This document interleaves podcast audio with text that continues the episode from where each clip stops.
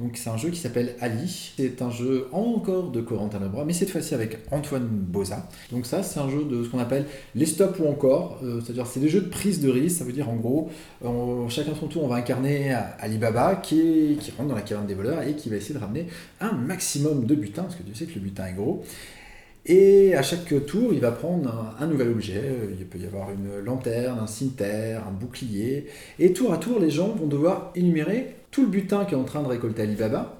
et à chaque fois qu'il prend un nouvel objet, donc un, nouveau bout de son butin, c'est un mot qui se rajoute à la phrase. Donc à chaque fois, le joueur à la fin peut se retrouver dans la caverne d'Alibaba. Il y a un bouclier, il y a une lanterne de babouche, un dromadaire, un lion, qui ramène des choses bizarres parfois Alibaba.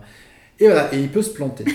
Et à la fois, dans ce cas, ça profite à Ali. Et Ali aussi, c'est pareil. S'il est trop gourmand, parfois il y a des objets qui sont sonores, il y a des objets qui sont encombrants, lumineux. Et s'il en récolte trop, il perd immédiatement. Donc voilà, c'est pour ça qu'on appelle le stop ou encore. C'est-à-dire, est-ce que je continue pour essayer de gagner un petit peu plus, sachant que je peux tout perdre? Voilà. Et ça, c'est, je crois que j'ai un petit peu le tour de, de toutes nos nouveautés. Voilà. Euh, il en Il Dixit 3. Dixit 3. eh oui, c'est vrai qu'on a tendance à l'oublier ce Dixit. Mais ouais. Donc ça, c'est 84 euh, nouvelles cartes qui viennent de, de, sortir, donc illustrées par Xavier Colette, qui avait déjà fait notre couverture des donc qui a, qui a, beaucoup de talent et donc qui ah, viendront renouveler un petit peu le, le plaisir de, de, toutes vos parties dans un style graphique. Euh, euh, un petit peu différent. Voilà. Très bien. cette fois-ci, Benoît, je pense que c'est bon? Oui, c'est bon, c'est sûr.